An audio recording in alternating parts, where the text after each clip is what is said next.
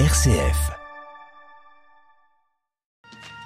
Cuts Talents, l'émission pour alimenter la quête de sens des décideurs et des personnes actives en nouvel art de vivre.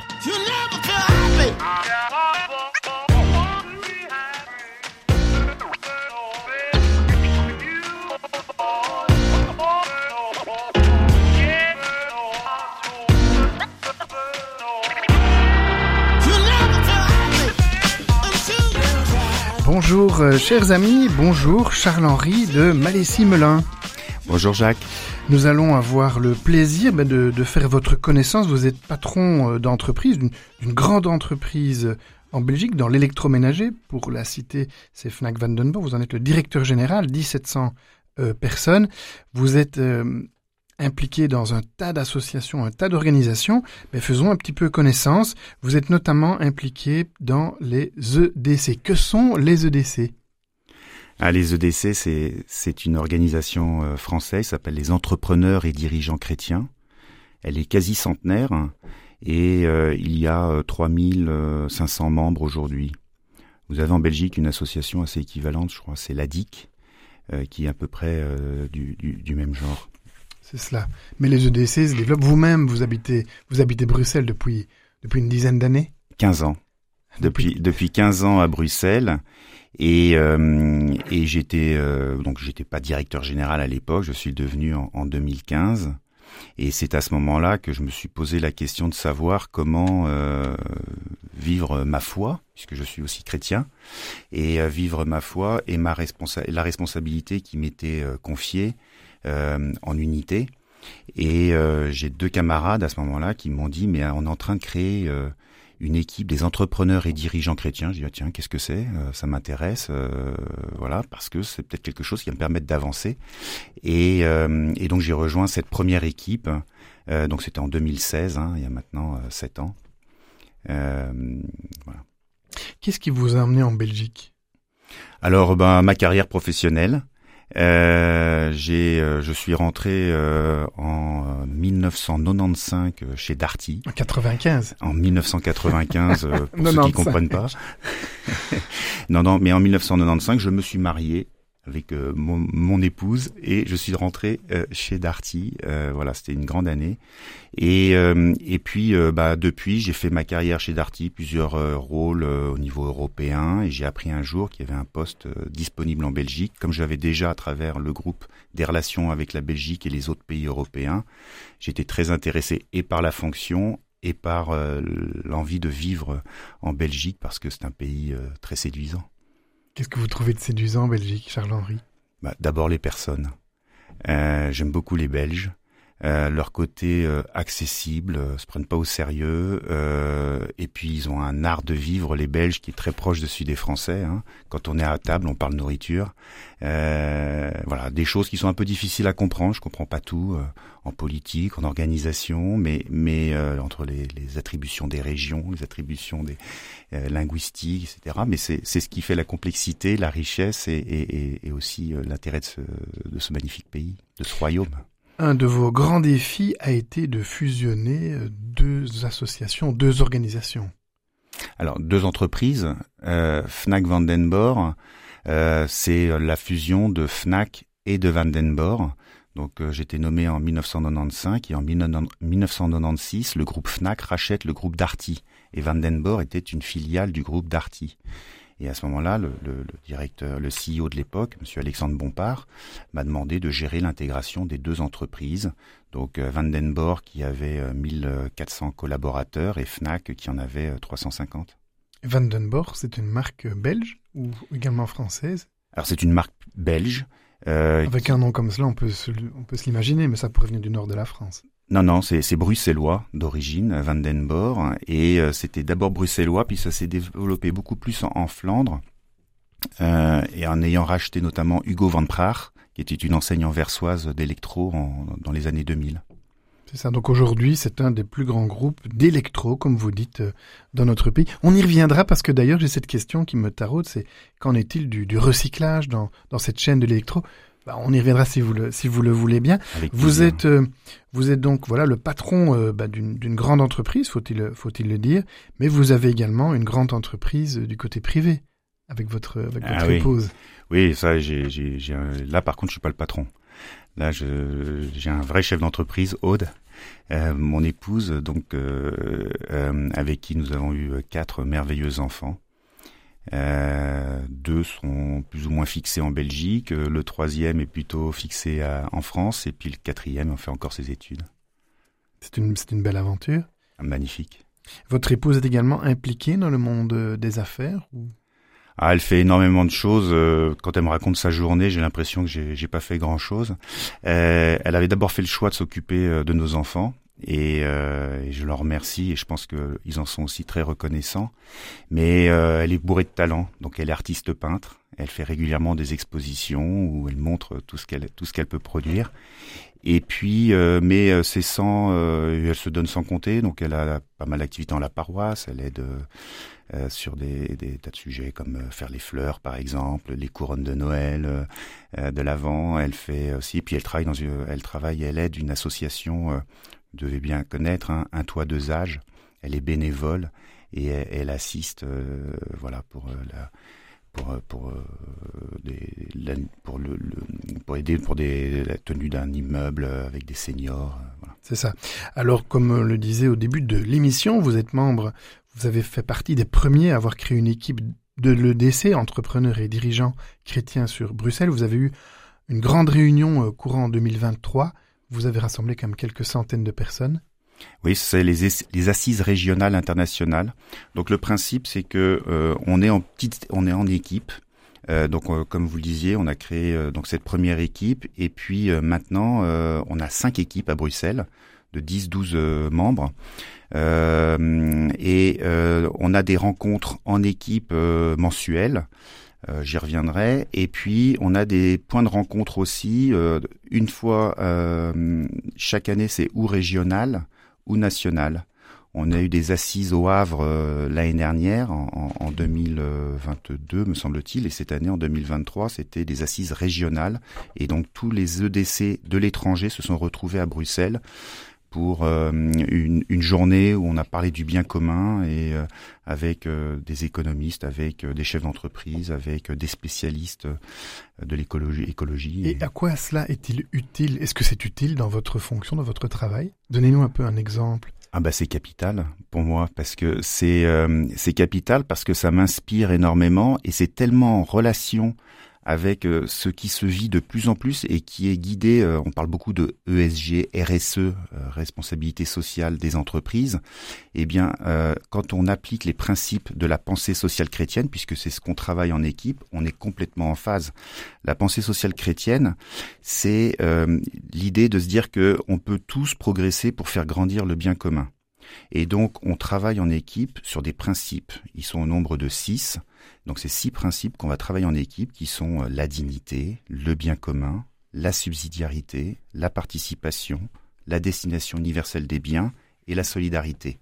Et comment est-ce que en entreprise on est capable de euh, développer ces piliers et de travailler sur la dignité euh, par rapport à la façon qu'on a traité nos collaborateurs, la subsidiarité? Mais concrètement, vous, au quotidien, vous parlez de, dignité. que faites-vous par rapport à, à cela? Bah, Quand on a affaire à un collaborateur, euh, comment est-ce que on peut le considérer? Aujourd'hui, moi, je m'attache à connaître l'ensemble des collaborateurs de l'entreprise. Donc, euh, comme vous le disiez, c'est une grande entreprise, Fnac Vandenborg. On a 85 points de vente, on a cinq plateformes de livraison, on a deux entrepôts. Je m'attache tous les ans à aller voir tous ces euh, points de vente et tous ces sites de façon à pouvoir rencontrer mes collaborateurs. Je vais tourner une fois par an avec un livreur chez le client. Donc il y a des clients qui savent. Carrément, vous-même. Oui, oui. Il y a des clients qui ne le savent pas, mais c'est le directeur général qui les a livrés, parce que je ne dis pas qui je suis, ou avec un technicien du service après-vente, parce qu'on a nos propres ingénieurs qui vont chez les clients, propres techniciens pour réparer. Et donc, la dignité, c'est d'être capable de passer du temps avec chacun de nos collaborateurs et de l'écouter tellement il est important pour moi, pour nous, et tellement il a, il a une importance dans l'entreprise. Donc pour vous, c'est mettre l'humain au cœur de l'entreprise. C'est clé. On est, on est en plus dans la distribution. On ne fabrique rien. On a un intermédiaire entre des fabricants et des utilisateurs. La force de notre modèle et la force de, de, l'entreprise, c'est la capacité qu'ont chacun et chacune des collaborateurs, collaboratrices à pouvoir euh, être exceptionnels avec nos clients et à pouvoir euh, accomplir euh, leurs désirs. Merci beaucoup Charles-Henri de Malessy-Melin pour, pour cette introduction, pour cet apéritif, dirais-je. Dans cette émission, nous croisons donc votre parcours, mais aussi on relie un petit peu votre enfance pour vous connaître davantage. Avez-vous un parfum ou un souvenir, heureux ou malheureux, de, votre jeunesse ou de, votre enfance? Euh, il n'y a rien qui ne me vient en particulier, mais en général, je pense que euh, je n'ai que des bons souvenirs. J'ai que des bons souvenirs et, euh, et je l'ai, euh, j'ai eu autant d'amour que je pouvais en espérer de mes parents. J'ai la chance d'avoir grandi dans une famille nombreuse, puisque nous sommes sept frères et sœurs, six garçons et une fille et que je pense que ça m'a forgé euh, en, en, en, tant, en tant qu'homme, euh, toujours euh, à la porte, euh, enfin à l'écoute euh, de, de, du collectif et se dire que seul on n'est rien, mais ensemble on peut beaucoup de choses. Sept ga six garçons et une sœur. Oui. Quel était votre rapport avec votre votre père? Alors euh, mon père, eh ben je, bon, j'ai toujours été très proche de mon père parce que euh, j'avais un peu, je pense, un caractère assez proche. Euh, qu'il aimait bricoler, qu'il aimait être dans la nature et que c'est aussi quelque chose que, j'apprécie énormément. Et euh, voilà. Et donc euh, ensuite, bon, il est décédé. J'étais assez jeune parce que j'avais 21 ans. C'était pour moi vraiment le passage à l'âge adulte. Euh, mais c'était un, il travaillait énormément, pas très présent la semaine et voilà, on en profitait les week-ends et euh, beaucoup d'admiration pour ma mère qui du coup était elle par contre toujours présente avec ses, ses sept enfants. Et euh, quel était le métier de votre père, si je peux me permettre? Il était ingénieur commercial euh, dans l'industrie chimique. D'accord. Voilà. C'est un homme qui osait. Euh, qui osait, euh, oui, il a osé avoir sept enfants, et euh, je pense que c'était déjà, c'était déjà très ambitieux parce que, ben voilà, il avait un métier qui nous permettait de, de, de vivre Bon, on n'est pas parti en vacances euh, à la montagne, au bord de la mer, euh, comme d'autres. On a eu, mais on n'a jamais manqué de rien. On était à la campagne, auquel je suis toujours très attaché, puisque maintenant je m'y fixe aussi dans cette campagne où j'ai grandi euh, aux côtés de, de, mon père, de mes frères et sœurs, de, de, toute la famille. Ce qui est pour moi le, le ciment premier, c'est la famille. Merci beaucoup. Eh bien, je vous propose d'écouter Yannick Noah qui nous invite à oser.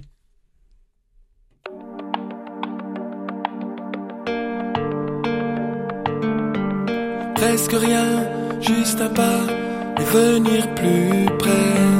D'autres liens, d'autres voix, au moins essayer. L'étincelle qu'on reçoit d'un premier regard.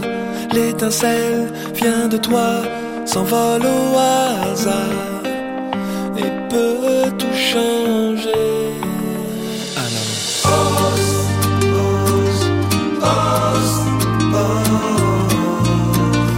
donne à ta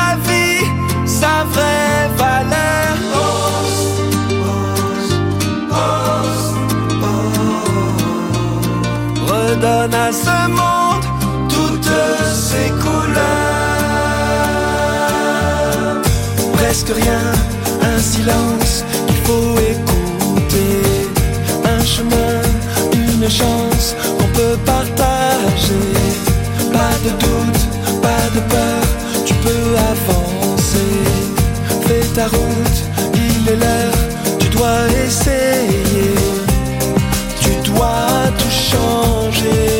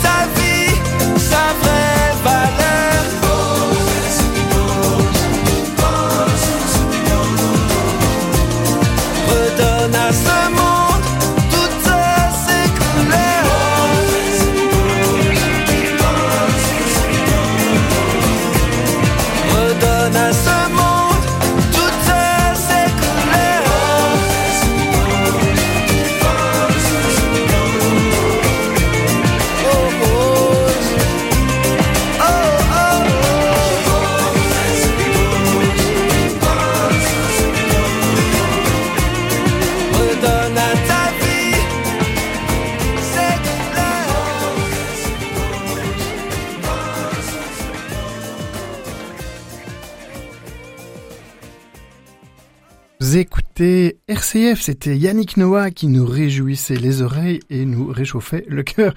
Je suis avec vous, Charles-Henri de Malessy-Melun. Vous êtes euh, un patron chrétien dans un des plus grands groupes d'électro en Belgique et au Grand-Duché de Luxembourg, mais à la maison vous avez également une famille nombreuse. Vous n'arrêtez jamais, vous êtes fort occupé. Merci de nous accorder cet entretien dans votre agenda que je sais extrêmement chargé. Alors, vous permettez que nous fassions un petit jeu maintenant qui est de faire davantage connaissance avec vous. Qu'est-ce qui vous inspire? Partagez-nous quelques intuitions ou quelques inspirations que vous avez. D'abord, peut-être euh, quel visage ou quelle personne considérez-vous comme inspirante qui vous a aidé à devenir qui vous êtes? Alors, euh, moi, il y a une personne qui me vient tout de suite et c'est assez professionnel, mais c'est euh, Bernard Darty. Bernard Darty, c'était un, des trois frères Darty. C'était une famille euh, juive d'origine polonaise euh, qui, qui, a vécu les camps euh, et, et, euh, des, excellents commerçants et qui ont ouvert leur premier magasin d'électro euh, en France, à Paris, en région parisienne, en banlieue parisienne. Et, et puis qui ont bon qui étaient des bons commerçants qui ont grandi et puis qui ont développé ce qu'on appelle le contrat de confiance que nous avons repris en Belgique de Act van Vertrouwen pour les Flamands, le contrat de confiance avec euh, le prix, le choix, le service et toujours le consommateur au cœur avant, pendant et après la vente. Donc ils avaient, dirige, ils avaient déjà déchiffré. Euh, redites-moi ça, donc le contrat de confiance, vous avez dit trois éléments. Le prix, le choix et le service. Et c'est les frères Darty qui ont qui ont créé ça, qui ont créé ce concept. Oui, c'était le, c'était le cœur de, de, du modèle, c'est qu'ils se sont dit mais vendre de l'électro tout le monde sait faire. Par contre, accompagner le client, lui apporter du service, était dans le service. Et ça, c'est quelque chose que j'aime beaucoup, le service, qui m'anime dans plein de domaines. Mais de se dire que, voilà, on commence une relation et qu'ensuite, on va essayer de l'enrichir et de vous accompagner. Quand vous avez un problème, vous nous appelez. C'est pour ça qu'en Belgique, Vandenborg est l'enseigne qui répare à domicile. C'est pas les marques que vous appelez, c'est Vandenborg. Et on va avec nos propres techniciens. Mais on y reviendra. Euh, parce qu'il y a plein de choses qu'on peut, du coup, faire derrière. Mais donc, euh, cet homme-là, et ses, trois frères, et donc Bernard Darty, j'ai eu la chance de rencontrer parce qu'il vivait à Bruxelles jusqu'à sa mort, euh, a créé cette entreprise euh, d'une part et a développé ce modèle commercial euh, génial, mais en tant qu'homme, il a toujours tenu à faire profiter ses collaborateurs de la réussite. C'est le premier qui a décidé de donner, est quand il s'est introduit en bourse, euh, il a introduit son entreprise en bourse. Il a dit, mais il est allé voir le ministère des Finances français en disant comment est-ce que je peux faire parce que je voudrais donner euh, un pourcentage du capital aux collaborateurs. Et euh, le ministère des Finances lui dit mais ça s'est jamais fait. Il dit bah pourquoi pas commencer? Et donc euh, bon ceux qui veulent euh, peuvent peuvent lire. C'était en quelle année environ? Alors ça, je pense que c'était au début des années 80. C'était très en amont, en fait, de, euh, des systèmes de, de, profit sharing ou de partage de bénéfices avec les employés. Il était oui, très précurseur là-dedans, finalement. Ah bah, ils, ont, ils ont été très précurseurs. Ils ont fait le premier, ce qu'on appelle RES, rachat de l'entreprise par les salariés. C'est-à-dire qu'en 1988, ils sentaient qu'ils n'avaient pas de successeur. Et donc, ils se sont dit comment sortir. Et donc, ils ont décidé de, de revendre l'entreprise. Un quart aux collaborateurs, un quart aux 44 dirigeants. Ils ont gardé un quart et un quart et une banque. Et, euh, et, les gens en France avaient un système, bon c'est un peu compliqué, mais vous avez des participations aux résultats de l'entreprise qui faisaient que, en plus, les collaborateurs n'avaient pas d'argent à sortir de leur poche, ils plaçaient leur participation sur ça. Et pour un franc investi, cinq ans après, ils ont touché six francs à l'époque en France. Et donc vous avez des, des, des techniciens service après-vente, des vendeurs en magasin qui ont pu se payer leur maison ou une partie de leur maison, une piscine, une nouvelle voiture grâce à ça. Et donc ils ont toujours été très à vouloir faire profiter les, les personnels de l'entreprise, de la réussite du modèle Darty. Donc il a, Bernard Darty écrit un livre d'ailleurs, une histoire de confiance, euh, je vous encourage à lire, où il raconte tout ça. Et je veux dire, nous on est entrepreneurs et dirigeants chrétiens, on s'instruit, mais on a des personnes euh, très très inspirantes comme, Bernard Darty, qui euh, pour moi est un modèle de, de réussite professionnelle et humaine. Merci beaucoup. Euh, vous êtes fort occupé, vous n'avez peut-être pas le temps de regarder les écrans que, vous vendez par ailleurs. J'ai envie de vous poser la question, comment vous informez-vous? C'est une vraie question aujourd'hui. Hein. La formation a lieu de passe partout, par plein de canaux. Certains s'informent beaucoup, d'autres s'informent peu. Mais vous, Charles-Henri de Malessy-Melun, comment vous informez-vous? Alors, euh, bah, comme beaucoup, je suis assez prisonnier de mon téléphone. Du, du, digital. je m'informe énormément en, lisant la presse. alors il y a la presse quotidienne, il y a la presse mensuelle. Euh, plutôt papier mensuel et quotidienne plutôt sur sur écran. Euh, c'est des quotidiens belges ou français où j'aime lire aussi les articles de fond. Euh, voilà, donc pas assez de temps pour lire des livres. Alors vous vous occupez d'un d'un groupe belge, donc Nord-Sud, Flandre et Belgique francophone. Comment vous informez-vous sur l'actualité en Flandre? Bon, En Flandre, j'écoute la radio, j'écoute des podcasts aussi. et, et en flamand? Non, non. Non, non, non. Non, non, Inet France, Aline. Ah, et, et, et euh, non, non, mais euh, non, non, je, j'ai pas encore le, le, niveau. Et puis, je, mais ceci dit, c'est un excellent exercice. Non, non, mais en, France, mais bon, euh, c'est vrai que du coup, j'ai un filtre, mais on parle avec les Vandenborg, Fnac Vandenborg est situé à Sint-Pietersleeuw. Donc, on est en Flandre et on a beaucoup de, de, de collègues flamands. Et donc, c'est vrai que c'est toujours sympathique de parler avec eux, d'avoir leur vision des choses de façon à ce que moi, j'ai le moins de filtres possible. Vous passez combien de temps par jour sur votre smartphone? Ah, je sais pas, j'ai un peu de mal à, répondre à ça, mais beaucoup trop. Sur les smartphones, on a des, enfin en fait, euh, des suivis. En fait, j'ose pas. Il y a du reporting et vous hmm. pouvez aller dans les options. Vous voyez le temps que vous passez, l'évolution. Il vous donne le, le mix par par application. Vous avez une idée de Non, j'ose pas aller voir. Vous n'osez pas aller voir. Quelles sont les, les, applications principales que vous utilisez sur votre smartphone? Donc euh, au-delà des hum, au-delà des applications de presse, euh, bon énormément WhatsApp. C'est pour moi un outil euh, magnifique de, de, de, de, communication. Outlook, maintenant on a des grands écrans, euh, des grands smartphones où on passe presque plus de temps que sur son PC. Euh, et puis euh, pour bon pour gérer les mails, quoi, bien sûr. Et puis bah, après la, la, conduite, bien sûr, c'est pas mal en voiture, donc Waze, voilà. Mais euh, mais euh, WhatsApp, c'est enfin c'est d'ailleurs le seul réseau avec LinkedIn, bien sûr, qui est un réseau important pour. LinkedIn, c'est un réseau social pour les professionnels. Exactement, et euh, c'est aussi très inspirant parce que vous pouvez suivre des personnes. Euh, voilà, quand vous intéressez à, à l'écologie, à la planète, quand vous suivez une personne comme Jean Covici ou, ou des gens comme ça qui sont intéressants, vous, vous, vous apprenez énormément. Hmm. Pouvez-vous nous parler d'un livre que vous trouvez inspirant? euh, bah, récemment, j'ai lu euh, L'esprit souffle, suis-le de Hubert de Boisredon. Euh, c'est un, en fait, c'est une personne, euh, je dirais, qui est qui est un peu comme moi, mais qui elle, euh, moi, m'inspire beaucoup parce que je trouve que là, euh, il a il a un parcours de vie où il est il est il a aussi grandi dans une famille catholique. Il est parti en Amérique du Sud où il a créé une, euh, une, banque de crowdfunding pour aider des, des gens sur des micro-projets. Et ensuite, il a travaillé dans les groupes internationaux et euh, maintenant, il dirige une entreprise euh, en Bretagne. Et, et c'est quelqu'un qui a qui, qui, qui, qui, le dit d'ailleurs, et ça se lit bien dans, dans, ce qu'il raconte, qui a toujours essayé de, de rendre ce qu'il a reçu. Et ça, je, je, trouve ça magnifique, et de voir comment est-ce qu'il est en, en adéquation avec, euh, voilà, avec sa foi et, et, et sa façon de, de mener de mener ses affaires quoi, et son parcours. souffle, suis-le, de Hubert de Boisredon. Avez-vous un lieu que vous affectionnez? Bah, La campagne dont je parlais euh, tout à l'heure. Euh, on a la chance d'avoir une, une, maison de campagne, euh, dans, donc ça s'appelle l'Aisne, le sud de l'Aisne, à Brumet.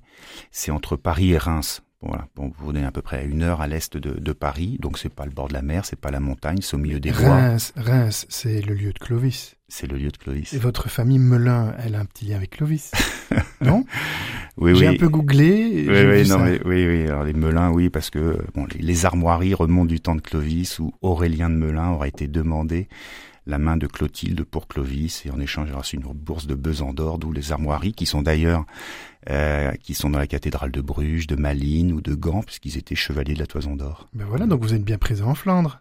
Ben on est présent en Flandre, mais euh, voilà. Avez-vous une, avez-vous une citation, euh, Charles-Henri de Malessy-Melun Bah euh, euh, comme ça, je vous dirais que moi, il y a une phrase qui, qui, qui me marque beaucoup toujours, c'est c'est Jean-Paul II c'est l'homme vaut plus par ce qu'il est que par ce qu'il a. Et que aujourd'hui, euh, beaucoup de personnes, euh, notamment à travers les réseaux sociaux, veulent montrer ce qu'ils ont, euh, mais on voit pas forcément ce qu'ils sont. Et, euh, et que on a des collaborateurs en entreprise, il y a des gens qui n'ont pas forcément beaucoup, mais qui sont magnifiques. Et euh, ça, on le voit au, quotidien. Et, et donc, j'essaye beaucoup plus, quand je rencontre des personnes, de, de, de, de creuser ce qu'ils sont que ce qu'ils ont. Merci de nous partager cette magnifique citation. J'ai envie de vous poser cette question. Vous avez un joker si vous voulez. Euh, qui, est, qui est Dieu pour vous?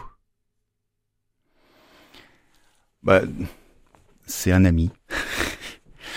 c'est un ami avec qui euh, je parle euh, tous les jours. Euh, alors, après, on a un lien particulier. Moi, je parle presque plus à Jésus qu'à Dieu, mais Jésus, c'est Dieu, et donc voilà, j'ai besoin de très concret. J'ai besoin de voilà, et et, et voilà, je, il me suit au quotidien. Père, Fils et, et Saint-Esprit. Et l'Esprit Saint, pour moi, est aussi très très important. Je le, je l'appelle régulièrement.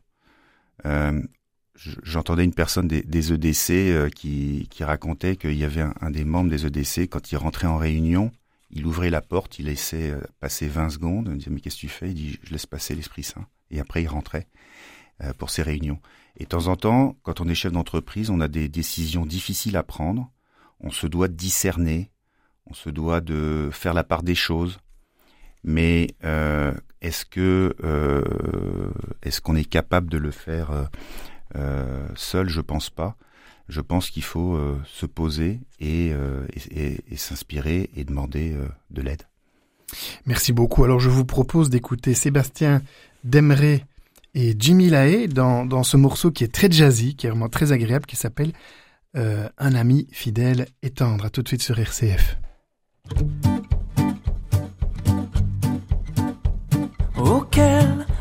Fidèle et tendre nous avons en Jésus-Christ, toujours prêt à nous entendre, à répondre à notre cri.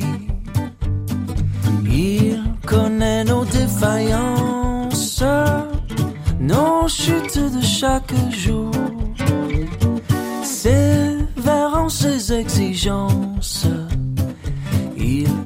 Riche en son amour. Oh, oh,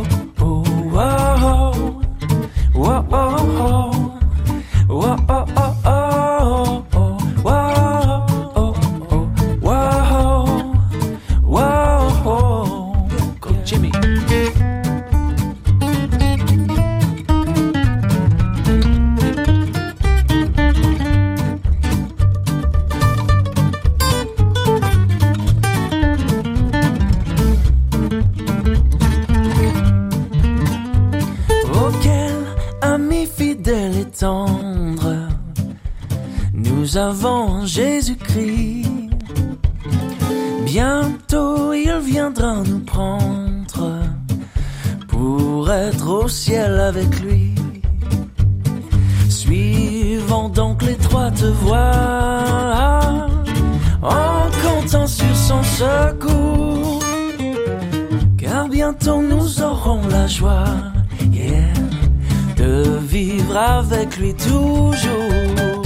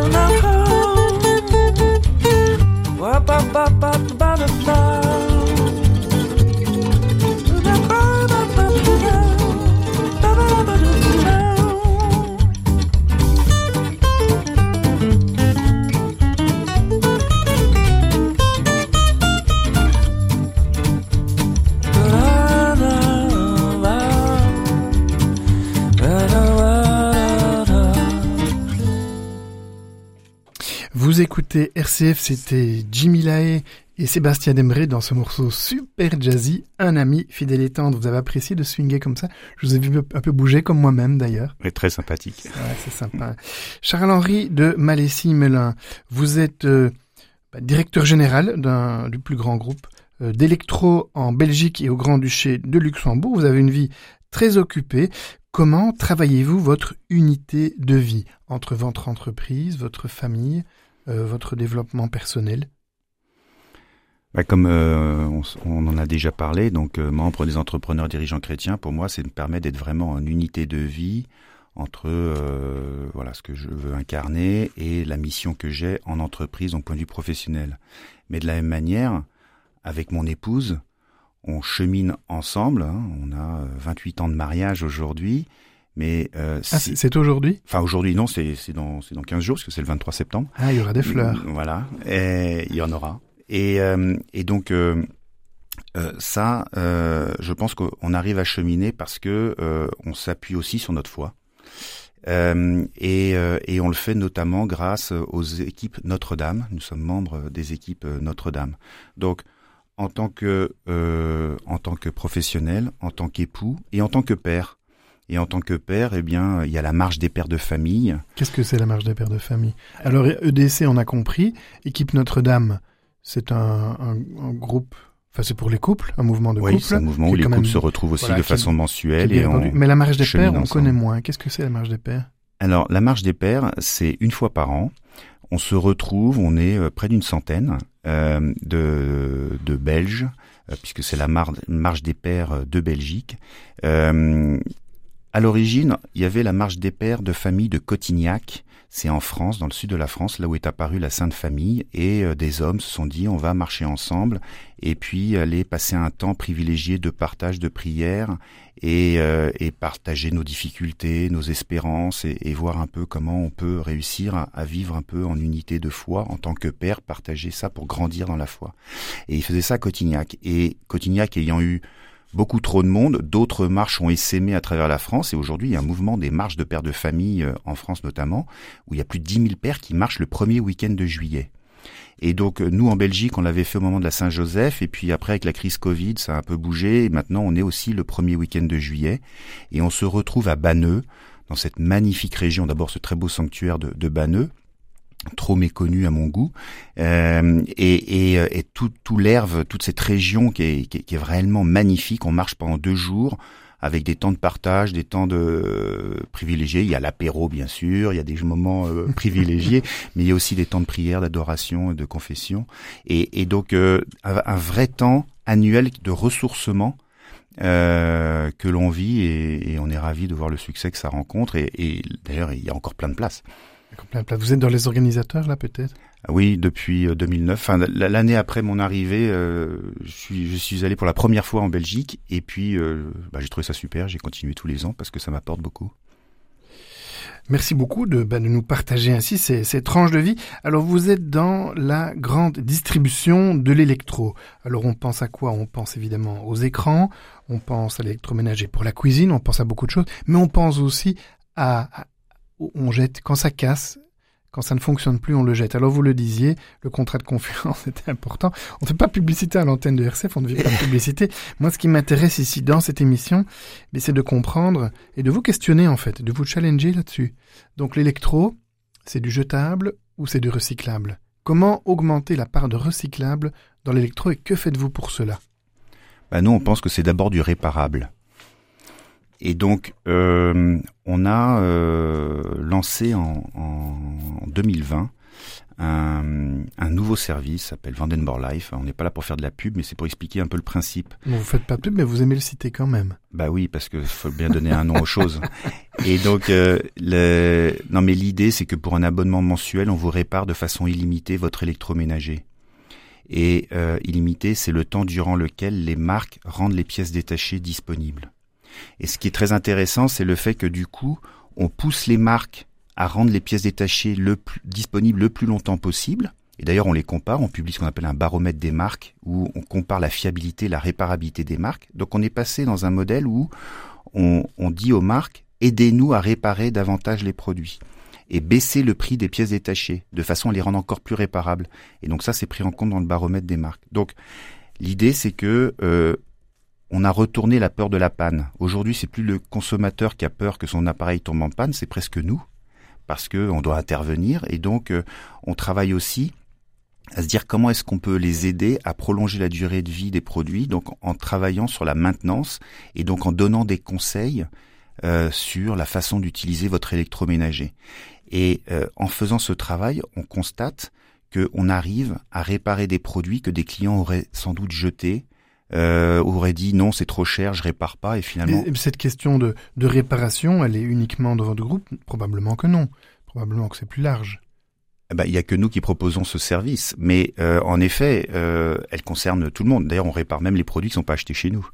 Euh, mais mais euh, elle est euh, donc c'est un service que l'on a développé en France et en Belgique et qui et qui rencontre. Prenons par exemple un poste de radio. Hein, donc mm. aujourd'hui, notre radio ici est diffusée en DAB+.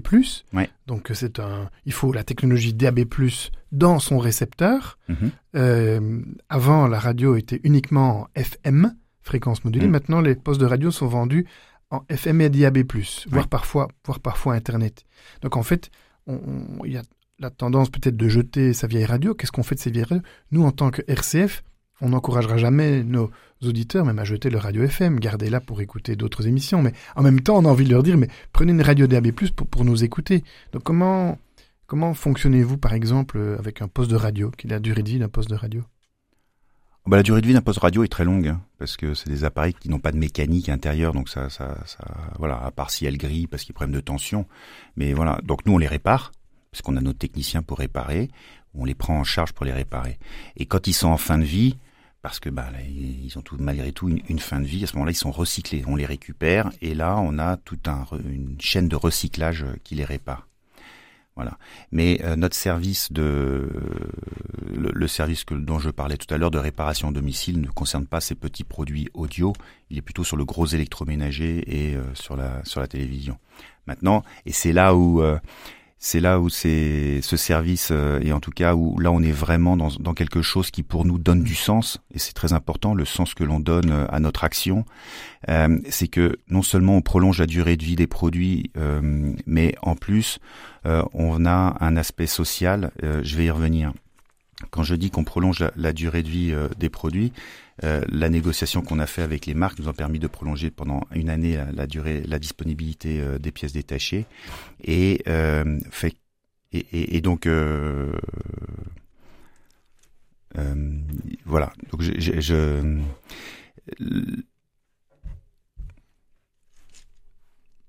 donc là on a un petit blanc, tu corrigeras, ça va? Ouais, attends, parce que je recherchais le fil de mon truc parce que j'étais un peu perturbé. Oui, je te relance, tu vois. En fait, ce que je voudrais dire, oui. Oui, non, mais voilà, je, je oui. Donc, je, je, reprends mon fil ou pas? Oui, oui. Ok. Euh, 85% de l'empreinte carbone des produits électroménagers est générée par la fabrication et euh, l'utilisation. Donc l'idée, c'est de dire comment est-ce que on fait que demain euh, on utilisera les produits le plus longtemps possible de façon à éviter des fabrications de plus ou euh, des, des, jets euh, de, produits. Euh, c'était vraiment la réparation. Mmh. un autre point? Mais, hmm j'ai envie de vous challenger un peu sur cette question de de la suite. En fait, ce matériel est-il fabriqué dans des pays à très bas salaire Peut-être. On a l'impression que tout ça vient de Chine, made in China. Non, non, non, non. Les produits gros électroménagers sont sont majoritairement fabriqués en Europe. Sont vraiment majoritairement fabriqués en Europe. Et d'ailleurs, beaucoup relocalisent des usines euh, ah, C'est intéressant ça. Donc il y a un retour. Donc les, la main d'œuvre est partie vers les pays à bas salaire, comme l'on dit, et, vous observez qu'il y a un retour vers l'Europe. Oui, dans pas mal d'industries, parce que d'abord euh, le, la main de, le coût de la main d'œuvre a, a, augmenté, euh, et puis euh, la, la, la, logistique les temps de transport et le coût du transport peuvent devenir prohibitifs. Et donc c'est encore une histoire de coût mais euh, ce qui fait que euh, il est plus facile de produire euh, en Europe sur des quantités peut-être un peu plus restreintes parfois pour voilà et on est, plus agile. C'est très intéressant parce qu'on a entendu pendant 40 ans qu'on allait délocaliser les usines, qu'on les faisait partir très très loin. Et en fait, vous, vous observez, vous qui êtes à la à l'avant du navire, vous dites en effet, on observe un, un, retour. ça, puis, puis les tensions politiques qu'il peut y avoir aussi. On peut se l'imaginer, plus parfois le Covid. Exactement. Hein, voilà. Alors je vous propose d'écouter Aretha Franklin, Traversons l'Atlantique. Aretha Franklin nous chante I Say a Little Prayer.